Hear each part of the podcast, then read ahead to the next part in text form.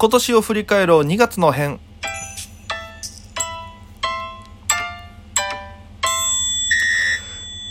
ぽいぽいメガネロックへです。よろしくお願いします。この番組は僕が毎日配信でお届けしている番組となっております。アプリでお聞きの方、番組をクリップ、それ以外の方もハートニコちゃんネギタップで応援よろしくお願いいたします。ということで、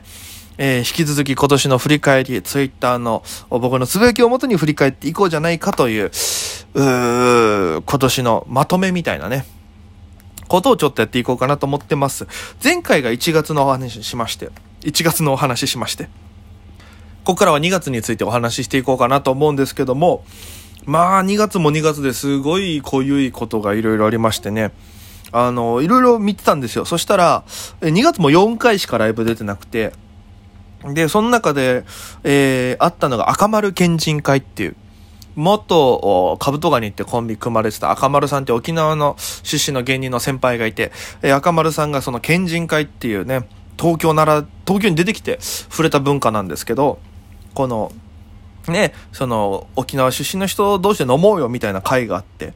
で、えー芸人が無料っていうことで、で、一般のその、あの、沖縄の、えー出身の方も集まってやるやつで、いろんな方来られてたんですよ。あの、芸人さんが、三日月マンハッタンの中峰さんとか、ルンルン金城さんとか、猫柳、猫柳ロミオさんとか、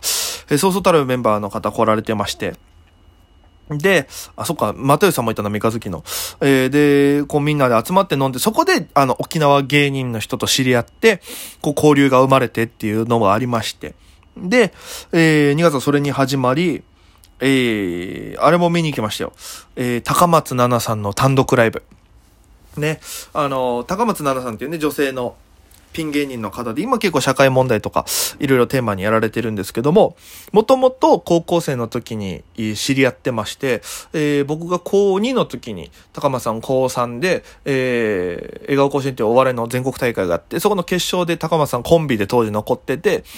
らその決勝に出てた人で言うと、パーマ大佐さんとかそこで知り合ってるんですけど、その時高松さんと知り合ってて、で、僕、その時から事務所入ってたんで、えー、あ、事務所入る前か。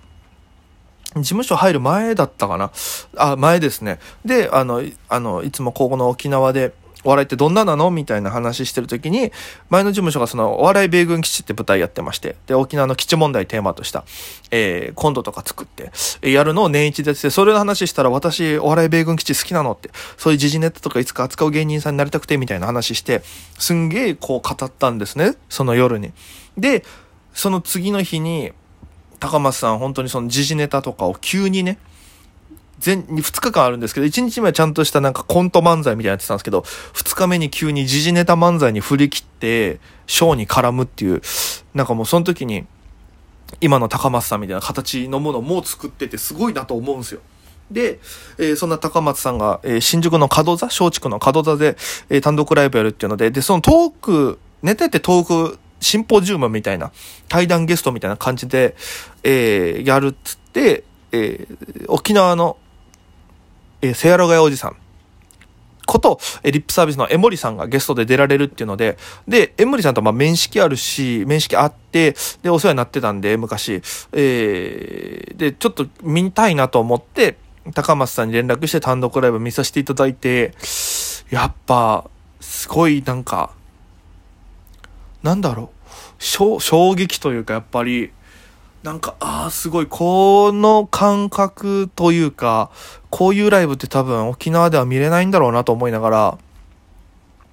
演出もそうだし、ネタの内容とかもなんかオチで、はってこうされるようなんとか、あと漫談とか、なんか、お昼の部、夕方の部みたいなのあったんですよ。で、お昼の部はそのシンポジウムの相手は、深川亮さん、深川亮さんで。で、夕方の部がセアロガおじさん、さんだったんですよ。江森さんだったんです。で、僕、昼夜両方見たんですよね。昼と夕方。で、同じネタでもそんな、同じ内容のね、ね、ライブを、まあ、し、後半違いますけど、前半二つを見ることってなかったんで、なんかね、毎回その、やってること変わらないんですけど、お客さんの反応が全然違うというか、うん、なんかそれがすごい新鮮でしたね。うん、なんか見ててすごい勉強にもなりましたし、で、終わりでお話しさせていただいて、久しぶりに懐かしい気持ちになったなっていうのがあって。で、それでお笑いは高松さんのを見て、音楽だと、ね、お世話になってるキノコホテルさんの、周年の独演会がありまして、実演、実演会か実演会がありまして、えー、初めて、えー、渋谷にあります、ツタヤオーイーストってとこ行ったら、すんごいでかいんですよね。うん、なんか、沖縄の人がイメージしやすいので言うと、もうなんかすんごい、広さと、広さっていうか舞台の大きさと、なんか天井の高さで言うと多分コンベンションみたいな感じなんですよ。コンベンションセンター、ちょっとキュッてした感じなんですけども、すごい規模のでかいホールで、そんなとこでライブ、バンドのライブ見るのも初めてだし。で、なんかやっぱ迫力もすごいし、ステージ全体使った演出もそうだし、なんか、ワクワクしながら見てましたよね。で、やっぱり音楽でもお笑いにしろ、やっぱりその舞台上で引きつけるっていう、やっぱその魅力というか、ね、それこそあの、むか、まあ、前回、全然、結構前に、あの、吉本のめくるくんさんとお話しした時にも言われたんですけど、人っていう人って書いて人。人がやっぱり出てる人は魅力的だし、そうならなきゃいけないっていう話をしてて、まさにそうだなと思って。なんかもう、マリアンヌさんの人がすごい、出てるんですよね。うん。うん、なんかすごい惹かれて、やっぱり、いいな、音楽っていいなってなりましたし、やっぱ人の心に届くもの作りたいなって思って、なんか想像意欲がすごく刺激されまくった日でしたね、あれは。うん。で、えー、マットさんの、たん、えー、なんかライブイベントでも出させていただいて、これ音楽のイベントだったんですけど、東新宿のラブ TKO っていう半地下みたいなところでね、やったライブなんですけども、そこに、マットさんっていう方と、お世話になってるシロさんっていう、えー、ミュージシャンの方と、えー、お笑いで出てたのが、えー、僕とインタレスティングたけしさん、インタケさんっていうあの、チャンス大城さんとか、えっ、と、仲のいい地下芸人界の、